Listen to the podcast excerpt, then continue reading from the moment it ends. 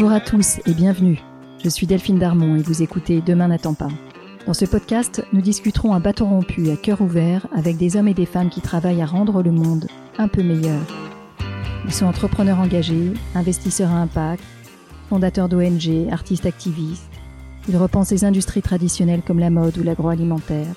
Ils agissent dans les domaines de la santé, de l'éducation ou de l'environnement. Ensemble, nous échangerons sur leur parcours, les raisons de leur engagement et sur leurs projets. Mon rêve, c'est que ces histoires nous inspirent et nous servent à trouver notre propre chemin pour passer à l'action. Je vous souhaite une très bonne écoute.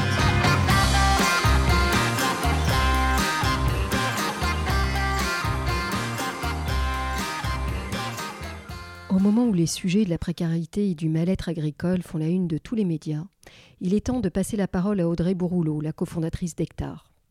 Audrey nous dit tout, tout sur les enjeux du monde agricole, qu'elle connaît si bien, et Audrey nous fait découvrir Hectare, le campus consacré à l'entrepreneuriat dans le monde agricole, qui s'est installé il y a quelques années dans les Yvelines, à 1h30 de Paris. Alors laissez derrière vous les images de la FNSEA, laissez derrière vous les images du Salon de l'agriculture, oubliez les tracteurs qui menacent de bloquer la 1 et peut-être même Ringis. Imaginez une ferme géante qui pratique l'agriculture régénératrice sur plus de 300 hectares. Hectare, c'est une école pour accompagner les entrepreneurs agricoles, car oui, ici, on ne parle pas de paysans, mais d'entrepreneurs agricoles. Hectare s'assure qu'ils ont un modèle économique rentable, dans lequel ils ne se tuent pas à la tâche en travaillant 24-24, 7-7. Hectare, c'est enfin un incubateur, un accélérateur d'agritech, développé en partenariat avec HEC, et un centre de recherche pour l'innovation, afin qu'elle se diffuse enfin dans l'agriculture de demain. Hectare, c'est tout ça et plus encore, le tout soutenu par Xavier Niel en personne, qui porte 49% du capital. Une réinvention, une révolution, pourrait-on dire, qui va à l'encontre de bien des a priori du monde agricole et qui construit une agriculture responsable et durable. Allez, je vous laisse avec Audrey pour une discussion passionnante et je vous souhaite à tous une très bonne écoute. Bonjour Audrey. Bonjour. Audrey, merci de m'accorder un peu de temps lors d'un de tes passages à Paris où exceptionnellement tu n'es pas sur la ferme d'Hectare. Très heureuse de te rencontrer. Euh, je t'en ai parlé un petit peu, mais tes sujets me passionnent. On est au cœur de tout, au cœur de la santé publique, au cœur euh, de l'environnement, au cœur des problèmes de souveraineté. Euh, donc on va se parler de plein de choses aujourd'hui. Donc tu es engagée sur les sujets qui ont trait à l'agriculture. Tu l'as fait de mille façons. Tu as été à la tête de l'association qui représente la filière du vin français. Tu as été conseillère d'Emmanuel Macron sur toutes les questions d'agriculture, de pêche, de forêt et de développement rural, ce qui t'a permis d'élargir très largement tes, tes, compétences, tes connaissances au-delà du sujet du vin. Et depuis 2019, tu es cofondatrice d'Hectare, une école d'un nouveau genre, le plus grand campus agricole mondial une école qui accompagne les, agriculteurs sur leurs projets d'installation, qui accélère les entrepreneurs de start-up alimentaires et qui est aussi une ferme qui démontre in situ l'agriculture régénérative. Donc tu vas nous parler de tout ça. Euh, on va discuter de ta vision et de, la façon dont tu as rendu euh, concret l'ensemble de ses engagements au service d'une agriculture responsable, durable et capable aussi d'offrir une qualité de vie et des perspectives aux hommes et aux femmes qui la pratiquent. Et je sais que ce sujet-là de, des conditions sociales des agriculteurs t'est très cher. J'aimerais qu'on commence par toi, comme toujours dans mes interviews. Je sais que tu es petite fille d'agriculteur et d'agricultrice. Est-ce que tu peux nous raconter quels souvenirs tu as à la ferme, si tu en as d'ailleurs? J'ai une enfance particulièrement chanceuse finalement puisque j'étais effectivement, euh, j'ai grandi dans un milieu rural, dans les Deux-Sèvres, et, euh, et j'ai passé effectivement beaucoup de temps euh, dans la ferme de mes grands-parents, notamment les mercredis, et ça me laisse un, un grand souvenir de goût, d'odeur, de sensations. Et, et, je pense que je ne me suis jamais expliqué, et c'est certainement ce que j'essaye aujourd'hui de prouver avec Hectare, comment justement on nous disait souvent de partir, hein, euh, d'aller faire autre chose, et que la réussite n'était pas forcément euh, dans ces territoires-là, mais plutôt euh, d'aller, pour moi, à Paris, faire des études supérieures. et c'est ce qu'on imaginait pour nous. Et comme tu l'as dit au début, l'agriculteur, c'est le seul entrepreneur dont on a tous besoin au moins trois fois par jour. Et pour autant, et j'y reviendrai, je pense, au long de cette interview, on ne projette pas forcément de rôle modèle, de talent, alors qu'il faut être extrêmement talentueux pour faire ce métier-là. Tu nous parles de la ferme de tes grands-parents et tu nous dis que le modèle était ailleurs, le modèle de succès.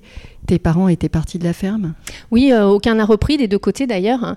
Et même pour nous, ça n'a jamais été une option possible puisque mes parents euh, n'ont pas repris euh, l'un et l'autre les exploitations de leur propre famille. et pour autant, il y a toujours eu ce lien. pour moi, on a grandi dans la ruralité, on avait le rythme des saisons. Il n'y avait pas beaucoup de livres dans le milieu dans lequel j'ai grandi, mais c'était un peu une encyclopédie à ciel ouvert puisque de ce temps de l'observation, de ce temps sur la ferme de mes grands-parents, j'y ai connu le rythme, le temps long, ce qu'on a beaucoup perdu aujourd'hui.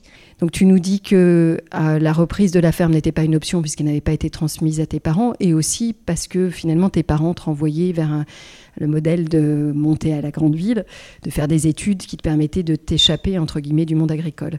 Tu fais une école de commerce, c'est ça, Audrey? Oui, sur, euh, et pareil, euh, moi je, trouve qu'on parle peu de la, fracture territoriale ou rurale. On serait maintenant, j'ai mis des mots sur ça, un peu transfuge de classe, si je devais dire ça. Mais j'ai souvent euh, un peu masqué ces origines rurales parce que c'était pas forcément ce que j'avais envie de refléter de moi. Et aujourd'hui, j'en puise une énorme force. Je dis souvent qu'aujourd'hui, je réussis à être un traducteur entre des engagements RSE de groupe et la réalité des agriculteurs parce que je viens de ce milieu-là. Mais euh, toute une partie de ma vie, j'ai un peu essayé euh, de masquer ça en fait, de dire en fait je vais rentrer dans les codes qu'on attend, euh, ceux de la performance, ceux de la façon de voir le monde et les choses. Et, je trouve que effectivement même dans mes choix à l'époque d'école de commerce, pour des raisons et de moyens financiers et de proximité, je choisis non pas la meilleure mais la plus proche de chez moi et celle de La Rochelle. C'est celle qu'il t'était autorisé à rêver? Je me suis pas autorisée à rêver les autres. J'ai même pas tenté des parisiennes à l'époque. Et en plus, dans d'autres meilleures classées euh, qui étaient plus lointaines, euh, j'ai choisi la plus proche. Et, je pense que ça, c'est un marqueur aujourd'hui euh, que j'essaye en tout cas de ne pas. voilà, d'être vigilant à ça aussi dans les choix que je peux faire dans mes équipes ou dans le message que je, passe aux jeunes. des territoires, il faut oser et ne pas se mettre de, de limites aussi. Alors pendant un temps, tu navigues effectivement dans des terres assez lointaines de, tes origines familiales. Tu vas chez BIC, tu pars en, Asie, aux États-Unis, en Afrique, au Moyen-Orient. donc tu es en train de, t'ouvrir au monde. Euh, mais derrière, tu vas capitaliser là-dessus pour revenir assez vite sur quelque chose qui est proche du monde agricole, qui est le monde agricole, dans sa spécialité qui est, euh, la boisson et la vigne. Euh, donc ce détour, qu'est-ce que tu en gardes finalement? Alors j'ai commencé effectivement dès, euh, dès, mon école de commerce, j'avais fait mon mémoire d'études sur le marché des vins aux États-Unis. Je fais quelques années euh, dans la filière viticole sur Paris. Et le cabinet de recrutement qui me suit me dit il faut pas être trop spécialisé, partez effectivement au Moyen-Orient, en Afrique, vous occupez euh, des produits euh, du groupe BIC. Et très vite, ce qui m'a manqué, euh, c'est ce rapport à ce que j'appelle des produits à sentiment, que ce soit le vin ou l'agriculture. Derrière chaque bouteille, quelle qu'elle soit, il y a la même passion, il y a le même goût de l'effort, et il y a pour autant des histoires très différentes, qu'on soit en Champagne, dans le Languedoc. C'est très sociologique en fait, hein, notre assiette, mais aussi la façon dont on produit. Et j'y suis revenue très très vite, parce que j'ai un attachement extrêmement fort à ce qui fait euh, on le dit souvent, paysan, paysage, euh, notre pays est façonné de ses richesses euh, d'histoire, de terroir. Et je crois qu'on a une immense carte à jouer si on ne renie pas ça, en fait. et donc, assez vite, rattrapé par, cette, par ces envies et par, et par ce besoin de relations humaines et de vérité, j'ai l'impression, hein, quand on parle, tu reviens à la vigne, tu viens à la vigne plutôt, puisque rappelle-moi, l'exploitation de tes grands-parents n'était pas dans la vigne. Hein. C'était qu'est-ce qu'ils faisaient comme Ils euh, faisaient euh, les fermes très typiques, j'allais dire de ces années-là, très diversifiées. Ils faisaient du fromage de chèvre, donc ils avaient des chèvres, ils avaient des, des, vaches également, euh, aussi de la normande comme ce que j'ai aujourd'hui et de la partenaise, et ils avaient aussi un élevage de poules pondeuses. Donc c'était des fermes ou encore en vente directe, vous veniez chercher dans le village. j'ai le souvenir, voilà, des personnes qui arrivaient avec les boîtes ouvertes où ma grand-mère rangeait euh, soigneusement les œufs et il donnait l'équivalent d'une pièce euh, en francs à l'époque. Donc j'ai ces souvenirs-là qui sont des marqueurs incroyables de liens aussi. Et finalement, euh, dans cette époque, les circuits courts, c'était un des moyens déjà de commercialiser. Hein. Et j'ai ces souvenirs voilà, qui ont baigné mon enfance. Et effectivement, j'ai toujours un attachement particulier pour le vin. Euh, j'ai commencé dans des entreprises, hein, chez Baron Philippe de Rothschild, chez aussi France Boisson, sur des filiales de distribution de grands groupes. Et quand je reviens après euh, l'Afrique et le Moyen-Orient, c'est pour des fonctions plus syndicales. Euh, je m'occupe des côtes de Bordeaux, c'est 1500 châteaux qui exportent très peu. Et c'est là où j'ai pris le goût, je pense, un peu des affaires publiques, de mettre d'accord de fortes personnalités de vignerons indépendants à essayer de bouger les lignes ensemble. Comment on se fait accepter, Audrey, dans le monde viticole quand on est une jeune femme et qu'on ne vient pas du monde du vin? J'ai toujours euh, travaillé beaucoup ça, je pense que je ne vais pas le nier, comme font euh, beaucoup de personnes. J'ai énormément travaillé, j'ai cherché toujours beaucoup de légitimité dans ce que j'ai pu faire. Donc, je suis allée sur le terrain, au contact. Et euh, en fait, quand vous cherchez à comprendre, euh, voilà, c'est que vous rencontrez ces hommes et ces femmes avec beaucoup d'humilité, de respect de ce qu'ils font, ils se livrent assez facilement. Et, j'avais du coup les codes, j'allais dire, en ayant grandi dans ce milieu-là, il n'y a pas eu de barrière particulière. J'ai effectivement euh, travaillé énormément euh, et, j'ai aussi euh, réussi à fédérer. Je pense que par l'écoute, par l'action, on arrive à emmener peut-être des esprits qui ne se seraient pas trouvés avant et, c'est ce que j'aime faire aussi. Ouais, je pense que c'est important de rappeler que on peut y arriver partout, quelle que soit la culture du secteur. Euh, je voudrais, euh, d'ailleurs, c'est assez symptomatique parce qu'on revient souvent à la légitimité. Aujourd'hui, j'ai encore cette question-là. Pourtant, j'ai fait plein de choses. Quand je me suis retrouvée sur euh, la ferme pilote d'hectares, je ne pense pas que vis-à-vis de certains agriculteurs ou agricultrices, ils m'estiment légitime à être chef d'exploitation, ce que je suis pourtant juridiquement. je le vois, dans... c'est un secteur qui est très marqué hein, par cette légitimité. Je donne souvent une anecdote sur laquelle j'ai eu quelques sourires avec mes équipes. tu l'as dit, on accélère des startups, l'innovation. Et souvent, quand on a euh, une start-up qui se présente, elle dit alors je suis euh, petit-fils ou petite-fille d'agriculteur ou je suis. Et on, se disait mais il n'y a aucun autre secteur où euh, je prends la, médecine, la medtech, vous diriez alors je suis arrière, j'ai des grands-parents médecins, ou j'ai un oncle qui est médecin qui me le donne le droit à parler. C'est assez symptomatique. Et je vais vous donner une deuxième anecdote parce que je, je crois que maintenant j'ai décidé de l'assumer encore plus.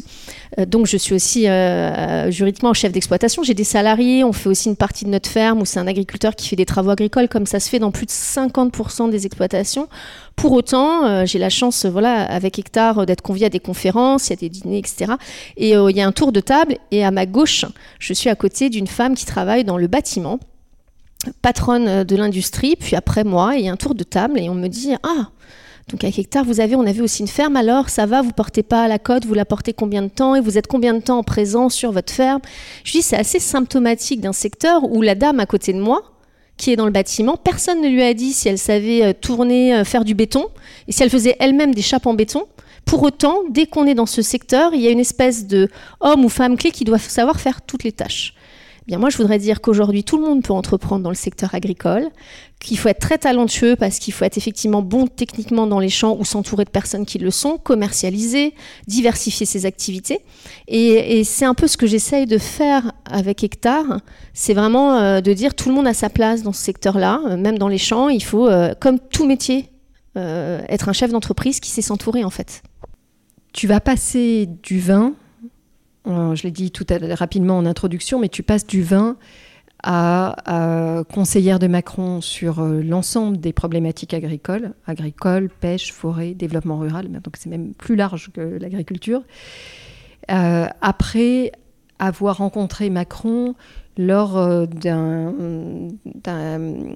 d'une envie de militer pour une autre façon de faire de la politique. Tu vas rester trois ans, c'est ça, hein, trois ans à l'Élysée ces trois années, qu'est-ce que ça a été dans ta vie C'est quoi Qu'est-ce que tu retiens d'un engagement politique c'est une expérience extraordinaire euh, que, dont j'ai mesuré aussi pleinement euh, l'engagement euh, personnel que, que, ça a pu demander et, et vis-à-vis de ceux qui avaient choisi effectivement de faire confiance au président à ce moment-là. Donc c'était toujours moi d'être à la hauteur. Je crois que j'y ai perçu quelques ambivalences si je me mets du côté nous citoyens. On attend en fait euh, énormément en fait de la figure du président. Et moi j'avais en même temps des accords euh, de libre échange, euh, des visions très internationales de ces sujets. Hein. L'Europe est la première puissance agricole du monde on oublie quand même de le dire, avec un vrai enjeu sur notre souveraineté alimentaire, où déjà on était sur ces, euh, enjeux-là, et qu'en face, vous demandez du temps de président pour aller voir euh, ses homologues, qui soient en Chine, qui soient aux États-Unis, sur vraiment des visions très macroéconomiques et d'enjeux euh, de géopolitique. Hein. Il y a une stratégie d'armement. La sécurité alimentaire fait partie des sujets géopolitiques. Quand on voit euh, ce qui se passe dans les relations nord-sud, quand on voit ce qui s'est passé notamment avec les enjeux en Russie et en Ukraine sur une capacité finalement de faire une vraie géopolitique euh, autour des sujets de l'alimentation. Euh, on voit que c'est des enjeux aussi de pouvoir déstabiliser des nations. Donc c'est prendre, mesure, j'allais dire, ce qui m'a vraiment euh, impressionné si, euh, si j'avais besoin encore d'en être convaincu, c'est euh, en fait finalement nos enjeux du quotidien, notre assiette du quotidien a un impact aussi géopolitique majeur et stratégique, avec des stratégies aussi d'infrastructure sur des zones comme l'Égypte, l'Afrique ou d'autres prennent des positions très fortes d'influence. Donc ça, c'est ce qui m'a marqué. Et en même temps, une attente extrêmement forte des politiques publiques dans le quotidien, dans agir immédiatement euh, et donc c'est un peu euh, ce double enjeu euh, du temps de la négociation internationale, qui un peu comme le temps agricole est plus long, nécessite du compromis, et une crise euh, on le voit d'insécurité, même on le, vit encore dans l'inflation. Hein. On a à peu près 30% des Français qui sont en précarité alimentaire. Et donc c'est euh, d'être en responsabilité de ces enjeux-là qui, vous voyez, sont, euh, j'allais dire, il n'y en a pas un qui est plus important que l'autre, il faut faire les deux en même temps.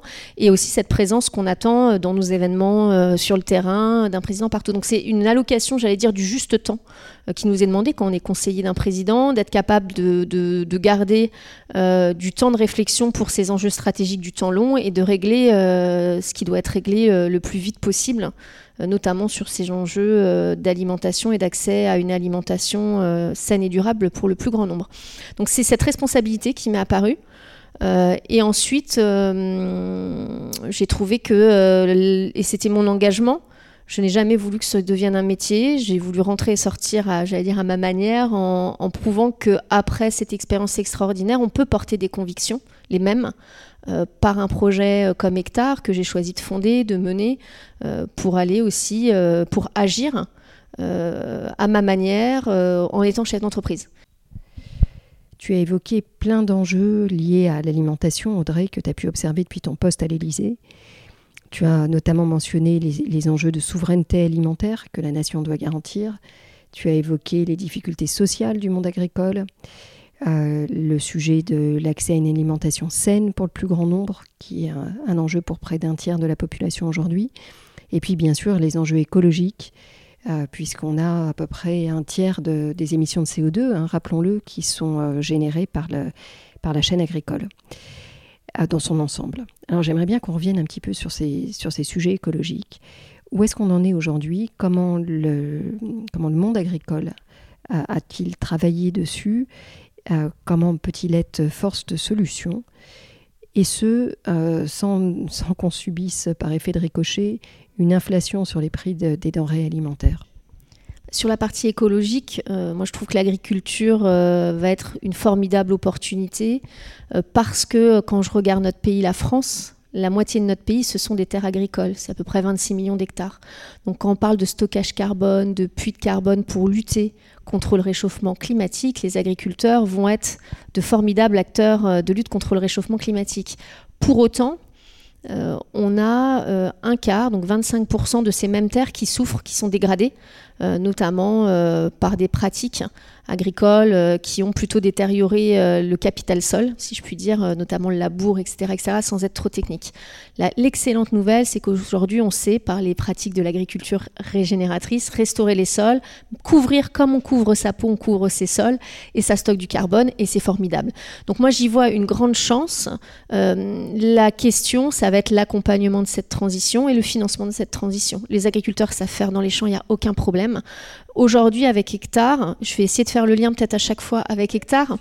Ça peut éclairer. On modélise cette transition euh, vers l'agriculture régénératrice pour une ferme céréalière type euh, française qui est plutôt euh, autour de 150 hectares.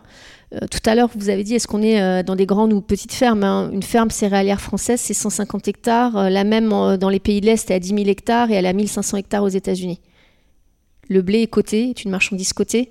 Donc quand on parle de quels atouts et quelles armes on a euh, pour amortir nos structures de coûts, donc la ferme type céréalière française de 150 à 200 hectares, nous on aime bien calculer les, coûts de production chez hectare. C'est vraiment un de nos piliers, c'est modéliser la transition vers l'agriculture régénérative couvrir ses sols, mettre en place toutes ces bonnes pratiques. Moi, j'estime qu'autour de 70 euros à 100 euros l'hectare, c'est ce qu'il faut à un agriculteur. Aujourd'hui, on nous rachète pour passer juste le coût de la transition, juste ah, euh, mettre en place les couverts végétaux. Euh, d'investissement. d'investissement pour aller vers l'agriculture régénératrice. En gros, c'est je prends un tracteur, j'achète des semences qui couvrent mes sols, je sors mon tracteur, dedans il a soit du GNR encore, on n'a pas de tracteur électrique encore au point, mais ça ne saurait tarder. Il fait tout ça sur un coût du travail euh, minimum France. Donc je suis pas sûre en plus d'être dans cette structure de coût à l'avant-garde sociale. Aujourd'hui, on dit qu'un sol de céréales de moyenne euh, qualité, si on met en place ces pratiques, je fais très très vite, pourrait stocker une tonne par hectare. Donc ça voudrait dire que pour couvrir euh, cette pratique, il faudrait me racheter le carbone autour de minimum 70 euros euh, la tonne. Aujourd'hui, on rachète le carbone aux agriculteurs plutôt à 30, 50 euros grand maximum. Donc euh, mon, message à passer aujourd'hui, ça va être oui, on sait faire, on sait décarboner nos fermes, oui, on sait faire lutter contre le réchauffement climatique, on va même savoir adapter nos productions et nos systèmes de production, mais il va falloir que la chaîne de valeur prennent ce surcoût, cette haute valeur environnementale euh, en compte en fait. Comment est-ce qu'on réconcilie la capacité à payer correctement euh, les gens qui nous nourrissent avec un prix de vente final qui soit correct? C'est une décision et aujourd'hui, il faut être très clair, nous ne payons pas notre alimentation à son juste coût de production. C'est évident. On l'a fait pour plein de raisons, euh, j'allais dire, à un moment donné politique. Aujourd'hui, on, ne pourra pas installer la prochaine génération sans accepter d'avoir une hausse des prix euh, sur euh, l'alimentation. Ça, c'est, on peut tourner les modèles dans tous les sens, mais à un moment donné, faire de l'environnement et payer, rémunérer à un juste prix les agriculteurs fait que ça augmente le prix.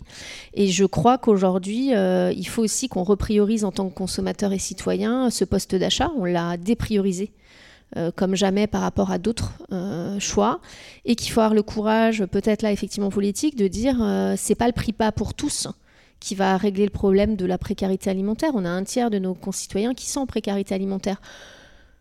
Payer très peu cher nos aliments, ça crée la précarité des agriculteurs, donc ça ne fonctionne pas. Et donc je crois qu'il faut arriver à ce moment de vérité. On le voit bien, il faut une politique sociale de l'alimentation. Je pense que c'est un enjeu euh, important sur lequel ça n'a pas avancé jusqu'alors, mais on ne pourra pas régler en tout cas l'accès à l'alimentation pour tous de la même manière. Euh, nous, on avait travaillé, et ça c'est des souvenirs d'avant, mais euh, une famille monoparentale, il y a énormément de femmes qui sont en précariat, qui travaillent, qui élèvent seules leurs enfants. Quand vous avez 15 à 20% de votre salaire qui paye le lait infantile, ce n'est pas soutenable. Donc il faut une vraie politique euh, sociale d'alimentation et à côté de ça rémunérer au juste coût pour ceux qui peuvent. Euh, j'en fais partie. Je ne suis pas une élasticité euh, très sensible de quelques centimes au litre de lait. Je pense que il y a une partie de la population qui peut se permettre de payer son alimentation au juste coût. Et le prix bas pour tous ne réglera pas, en tout cas, ni l'enjeu de la précarité et va en plus entraîner une absence de rémunération sur le monde agricole. Je te remercie de le dire, Audrey. C'est quelque chose qui euh, a été dit en fait plusieurs fois à mon micro par, euh, je, mentionnais tout à l'heure Boris Tavernier de VRAC, mais on l'attend de sa part, mais ça a été dit également par Cécile Béliot, patronne de Belle, ou par euh, Nicolas Chaban de C'est qui le patron. Je pense qu'il y a un constat de tous ceux qui se frottent au sujet de l'agriculture. Euh, pour, euh, pour converger vers ce que tu dis, qui est le prix bas alimentaire, ne fonctionne pas. Euh, ce constat est dit également dans d'autres secteurs. Hein, dans, tu vois, dans le textile, on fait le même constat. Et en attendant, c'est là-dessus que je travaille moi avec Hectare, parce qu'on peut dire ça, mais on peut l'incanter si ça ne se produit pas dans les structures de coûts hautes. Moi, je crois beaucoup à cette hybridation, c'est-à-dire euh, accepter froidement que les énergies vertes, si vous mettez aujourd'hui des énergies vertes sur votre ferme, c'est un revenu de sécurité. Les modèles d'investissement et de rémunération fonctionnent. Euh, donc, je crois qu'il y a aussi, en attendant, euh, aller chercher finalement du revenu par quelque chose de non nourricier. C'est paradoxal de le dire parce qu'on ne peut pas se contenter d'attendre que toute la chaîne de valeur bouge au même rythme. Et en attendant, on a des agriculteurs et à installer et à reprendre. Un autre sujet qui pour moi fait lien entre les deux, c'est euh, la valorisation de nos terres. Aujourd'hui, euh, vous achetez une terre agricole euh, en France, elle n'est pas jugée sur sa qualité. Je pense que pour ceux qui nous écoutent, si vous achetez le moindre mètre carré d'appartement, on vous demande un diagnostic, ce qu'on appelle la DPE, et vous achetez pas au même prix une passoire thermique qu'un super appartement rénové. Ce n'est pas le cas pour les sols agricoles, et moi je fais partie de celles et ceux qui font un grand plaidoyer euh, on devrait euh, pouvoir valoriser dans notre comptabilité. Puis aussi, ça serait une, formidable incitation à ceux qui euh, sont proches de la retraite à améliorer l'état de leur sol. On devrait valoriser financièrement dans notre comptabilité une exploitation agricole dont les terres sont en bonne santé. J'espère que ça verra le jour. C'est-à-dire, en fait, à chaque transaction, à chaque changement de main d'une exploitation ou d'une location, on devrait demander ce diagnostic sol et qu'il puisse être valorisé dans la valorisation de nos actifs. tu nous as mentionné plusieurs fois la philosophie d'Hectare et je veux bien qu'on du coup on rentre à, deux pieds dedans si tu me permets. Euh, je vais peut-être te laisser décrire euh, d'abord physiquement à quoi ça ressemble ce campus et cette exploitation, et puis ce que vous y faites, et je viendrai te rebondir dessus sur euh, un, certain nombre de questions qui me, qui me titillent évidemment. Bah, Hectare, avant tout, c'est euh, dans son format juridique une association d'intérêt général et euh, physiquement, c'est une ferme. on a 610 hectares, moitié de terres agricoles, moitié de forêt. Donc la ferme fait 330 hectares. Et en fait, vous l'avez compris, nous, on travaille sur des modèles économiques et sociaux vers l'agriculture régénératrice. Quand on les modélise, on en teste certains sur notre ferme. Donc ça, c'est très important. Dans la façon dont on les teste, on essaye vraiment de penser la réorganisation au travail. On a des salariés euh, sur notre exploitation. Qu'est-ce qu'on offre en fait pour faire venir des salariés dans, nos, fermes euh, Comment les outils Donc on travaille beaucoup sur le management visuel aussi. Sur la tech, pas pour faire de la tech, mais euh, est-ce que la tech, elle nous aide? On collecte beaucoup de données à mesurer le carbone, quantifier la biodiversité. Donc on modélise, on teste sur notre ferme pilote et on transmet soit par des programmes de formation, soit aussi par euh, des visites de sensibilisation euh, sur cette ferme-là, tout ce qu'on a pu euh, modéliser et prouver. on le fait tout le temps en partenariat avec des acteurs de la chaîne de valeur. Donc effectivement, on l'a fait sur le lait avec plutôt la fondation Danone Écosystème. Sur les fleurs, on le fait avec Parfum Christian Dior. C'est l'exemple pour moi de Parfum Christian Dior de est-ce qu'on relocalise du bleuet? C'était ça le sujet dans des modèles. On l'a remis au milieu des céréales. Donc on a mis de la culture de bleuet dans un modèle céréalier. On a salarié une personne qui n'avait pas de compétences particulières euh, dans les fleurs. Qu'est-ce qu'elle a eu besoin pour mener euh, dans les champs cette, euh, cette culture-là? On a travaillé sur le port de charge. On va essayer de réinventer ces briques de valeur, tout le temps dans un objectif de régénérer les sols, mais aussi toujours de penser à la personne qui va les mettre en œuvre sur le port de charge, la quantification de son temps et un juste revenu. et donc c'est vraiment avant tout physiquement une ferme. Et après, on accompagne nos porteurs de projets qui, eux, peuvent reprendre des fermes dans tous les secteurs avec une seule journée en présentiel sur notre site. Et je vais prendre, il était de passage vendredi, l'exemple d'André. André, euh, euh, va reprendre une exploitation, ils font de la pomme et il voulait faire euh, une partie de collecte de pommes en circuit plus long et faire une cidrerie.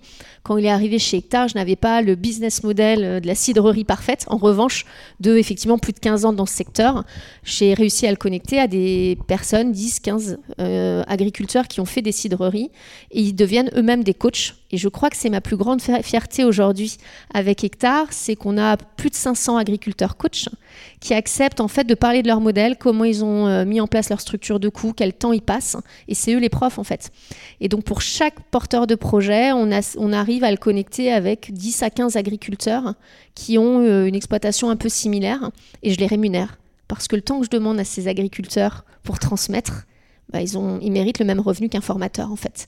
Et donc c'est un peu toujours euh, pour moi être ce traducteur entre la RSE des grands groupes, la réalité du terrain et recomposer ces modèles gagnants tout au long de la chaîne de valeur. C'est euh, ce que j'aime faire.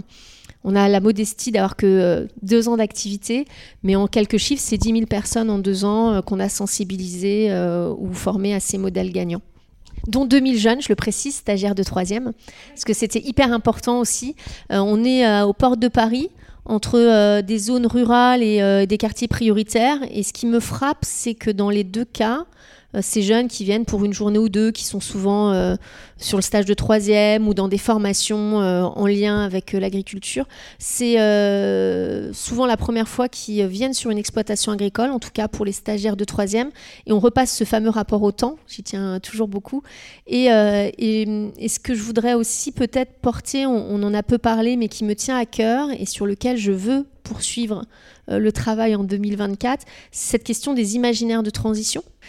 Et on voit qu'il y a euh, beaucoup d'appréhension dans ce qui va changer dans nos paysages, parce qu'ils ont été un peu immuables, mais on remet de l'activité économique. Et euh, il y a les imaginaires de ce que c'est être agriculteur. Euh, effectivement, ça sera de moins en moins l'homme ou la femme clé qui fait toutes les opérations. c'est un chef d'entreprise. il faut le considérer comme tel. Alors Audrey, effectivement, tu changes les imaginaires qui sont traditionnellement associés à l'agriculture. D'abord parce que tu es une jeune femme, Ensuite, parce que tu portes un discours qui décoiffe hein, quand même globalement sur le rôle de l'agriculteur, voire sur une éventuelle recherche d'équilibre de vie. Et puis aussi euh, parce que tu construis des ponts des ponts entre l'agriculture et la tech, des ponts entre l'agriculture et les grandes entreprises alimentaires, et que ces ponts-là, finalement, sont quand même euh, très nouveaux et pas fréquents. Comment est-ce que tu as été perçu quand tu es arrivé dans le monde agricole? En particulier, comment est-ce que tu as été reçu quand tu es arrivé avec avec le projet d'hectare? Effectivement, euh, Hectare au début n'était pas forcément consensuel. Il l'est depuis, euh, même d'ailleurs avec le syndicat euh, majoritaire. je pense que le projet a été compris, c'est normal effectivement, parce que de ce que les gens imaginent et de ce qu'on fait réellement, il y a toujours un écart. Et aujourd'hui, je trouve que ce projet est accepté, donc c'est aussi une chance. Pour autant, oui, une petite victoire, mais pour autant, j'en ai l'immense aussi responsabilité de voir sur le social qu'il y a beaucoup de choses à construire et euh, et, avec humilité, je vois que ça touche à, aussi des verrous très sociaux. Euh, beaucoup ont construit leur identité euh, agricole dans justement le travail, le labeur, etc. Et moi, c'est pas du tout ce que j'ai envie de montrer, ce que je pense qu'on n'attirera pas les jeunes générations. Et c'est pas aussi ce que j'avais envie de faire, moi, sur la ferme pilote. je veux des équilibres de vie pour mes équipes. Je suis moi-même mère de famille, épouse. Je ne vois pas pourquoi c'est le seul secteur où on n'a pas à s'autoriser de vacances et de bien-être, en fait. C'est écrit nulle part. Donc c'est vraiment ça aujourd'hui ce que, je veux faire passer comme message. Et je vois qu'il y a aussi une certaine résistance de... Euh, et ça me touche beaucoup. On a fait un programme que j'aime particulièrement avec Hectare qui s'appelle Farmer, qui est sur... Euh, euh, et j'ai essayé de donner finalement avec Hectare tout ce que j'avais reçu. Donc c'est un programme pour expliquer les stéréotypes, pour donner aux femmes l'accès à la gouvernance dans ce secteur. Nous n'avons pas de problème de vivier. Hein. Il y a 50% de filles dans les lycées agricoles français. Il y en a plus que 25% qui deviennent chefs d'exploitation et plus que 9% à la gouvernance des coopératives agricoles. Donc il n'y a aucune raison qu'elles ne soient pas plus nombreuses. Et je trouve que justement par les femmes, on va réussir à montrer un autre rapport au temps, aux équilibres de vie, à assumer ça, ce qui n'est pas toujours, et j'ai la chance d'avoir euh, beaucoup d'amis agriculteurs, et quand je parle de sujets, ils ne sont pas toujours très confortables parce que c'est aussi une construction presque de l'identité de ce métier. Euh, nous, on a une ferme laitière, pour plein de raisons, euh, j'ai fait des choix sociaux en rupture. Elle n'est pas ouverte euh, le samedi après-midi, le dimanche après-midi. J'ai eu des remarques de mes pères, hier qui euh, m'ont dit, mais enfin, tu peux pas montrer ça, il faut que ça soit toujours ouvert. Non, non, une ferme n'a pas à être ouverte tout le temps. Euh, c'était pas mon choix, en tout cas à moi. Alors, je voudrais apporter quelques précisions sur Hectare. Vous n'êtes pas un lieu où on se forme sur l'agriculture. Vous êtes une école où tu vas accompagner des gens qui ont un projet agricole sur euh, la dimension économique du projet. C'est pour ça que je dis pas une école, euh, parce que c'est vrai que c'est là-dessus qu'on a beaucoup au début, euh, et, enfin, voulu mettre dans cette case d'école. On ne remet pas de diplôme, ce qui était un choix aussi. On est plutôt, si je fais le pas de côté, comme des dispositifs d'aide à la création d'entreprise. En fait, c'est du coaching d'aide à la création d'entreprise. Ceux qui nous entendent et qui sont pas du secteur vont me dire mais ça existe partout, mais ça n'existait pas vraiment. On a passé effectivement beaucoup de diplômes qu'on n'a pas choisi d'opérer, puisque ceux qui sont venus à nous, encore une fois, ont tous des trajectoires de vie très différentes.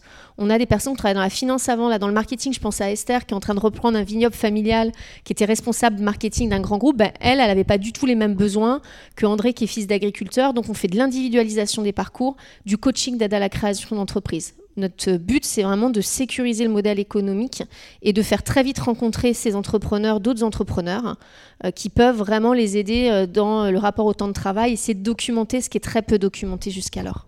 Quelles sont les conditions pour venir te voir, pour être sélectionné Et est-ce que tu peux nous donner un ou deux exemples d'entreprises euh, que vous avez accompagnées? Alors, deux, deux, sujets pour moi. Pourquoi ça? On a un sous-investissement dans le secteur euh, de l'agritech et en plus pas sur les bons maillons de la chaîne de valeur. Euh, je le dis souvent, quand je prends la, la globalité de l'argent qui est investi dans l'agritech, 70% de cet argent va vers des solutions, euh, désolé pour l'anglicisme, de food and delivery services, c'est plutôt des livraisons rapides.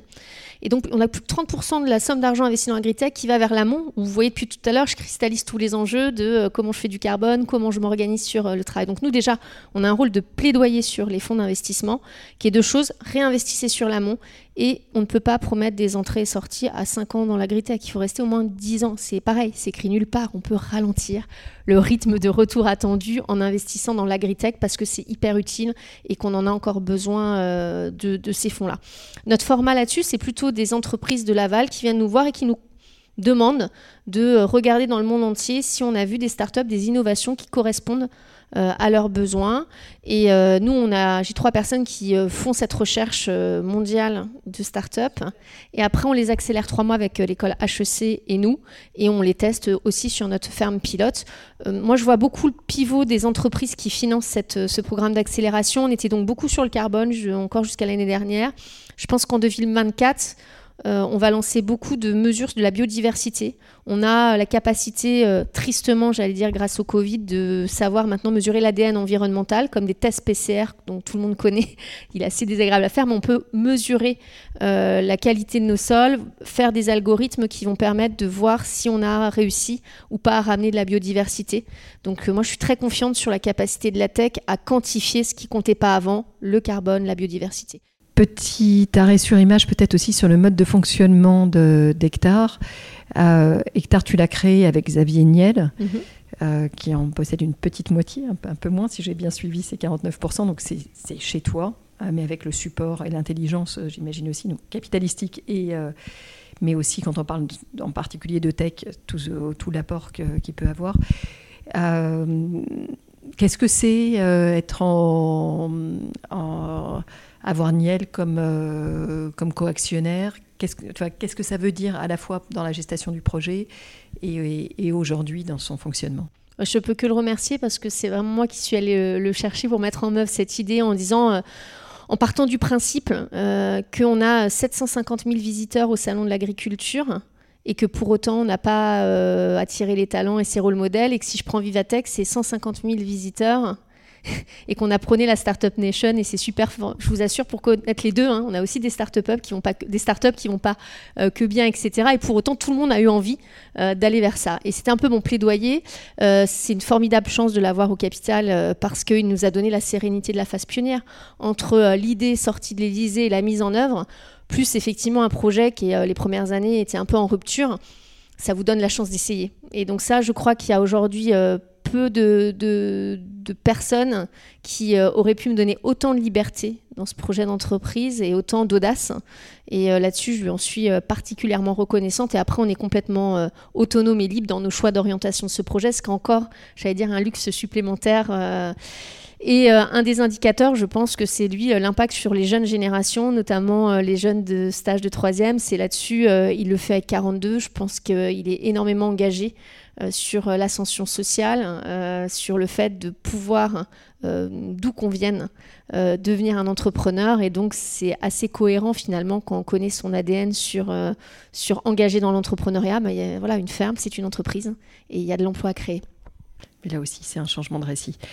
merci beaucoup, Audrey. Je vais terminer avec mes petites questions finales.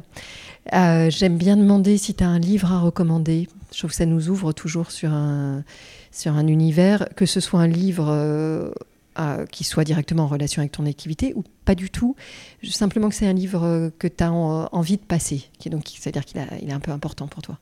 Mais je vais rester sur euh, les imaginaires. J'aime bien What If de Rob Hopkins, qui est un auteur qui a travaillé sur les imaginaires de transition.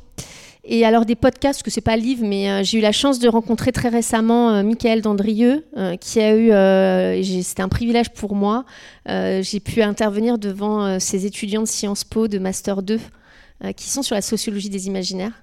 Et donc c'est un professeur sur les nouveaux imaginaires de transition. Euh, notamment euh, formidable podcast sur voilà, comment on doit aussi projeter pour les nouvelles générations ces imaginaires de transition. Donc ça sera assez cohérent. Et puis j'ai écouté le précédent podcast, il y avait euh, la révolution d'un seul brin de paille que Moreau a, cité. Donc je, je, reconseille aussi de Fukuoka, qui n'a rien à voir qu'un livre vraiment sur la transition agricole d'un agriculteur japonais, mais qui est aussi pour moi un livre d'éveil des consciences important. Il faut que je me le procure, je ne l'ai pas encore lu. Je vais, ça va être dans mes, dans mes lectures de Noël. Merci beaucoup pour ces partages, c'est hyper intéressant. Euh, j'en viens à ma question finale, Audrey, que tu connais. À, qui est-ce que tu aimerais passer le micro de Demain n'attend pas? Tu sais que j'interviewe toujours des personnes qui sont inspirantes et engagées, donc qui interviennent sur des enjeux majeurs de la société d'aujourd'hui. Alors peut-être je vais faire euh, une question d'équilibre, un homme et une femme, ou une femme et un homme. Euh, moi j'aimerais, et je ne l'ai jamais rencontré, donc euh, je pourrais l'écouter au moins, Christopher Guérin, qui est le patron de Nexence, et qui a pu montrer qu'on peut faire cette fameuse transition environnementale et sociale dans un groupe côté, parce qu'on n'a pas eu le temps de l'aborder, mais je sais que tu l'as abordé dans des précédents podcasts. C'est ce qu'on peut faire, et Cécile Béliot en parlait dans son podcast aussi, qu'on arrive quand même mieux généralement à passer ces grandes transitions dans des modèles à capitaux familiaux. Donc je trouve que c'est intéressant d'avoir justement le contre-exemple et lui a réussi par euh, des choix drastiques à faire ça. Et dans la même veine, et peut-être en contraste, euh, je, crois que son nom exact c'est Sophie euh, Robert Velu, si je n'écarche pas son nom. Elle a pris la parole il y a à peine 15 jours sur la marque Mustela. Et c'est un groupe familial, Expanscience. Et elle accepte d'arrêter les lingettes pour bébé, 20% de son chiffre d'affaires, ce qui n'est pas rien. Euh, en disant je ne peux pas avoir un produit euh, pour les enfants et les bébés qui naissent qui a autant d'impact sur l'environnement et donc on arrête ce produit. Et j'avoue que ça j'aimerais bien l'entendre pour, euh, pour en comprendre les, leviers. Je trouve que c'est assez une décision en tout cas extrêmement courageuse. Je te remercie beaucoup Audrey et j'espère que je pourrai bientôt te donner à entendre les deux. Et je vais terminer avec deux mots que tu as cités régulièrement et qui sont si importants. La notion de temps long ah, et ça fait la jonction avec l'agriculture, mais tu nous le rappelles, c'est et la nature, l'agriculture, mais c'est la transition, et c'est en fait un modèle de société derrière, et la notion de, récit et d'imaginaire. Donc merci pour cette heure très riche. Merci beaucoup.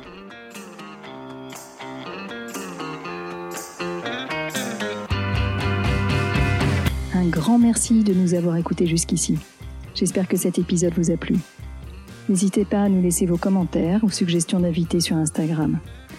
Enfin, si le podcast vous a plu, allez vous abonner et notez-le 5 étoiles, bien sûr, sur Apple Podcast.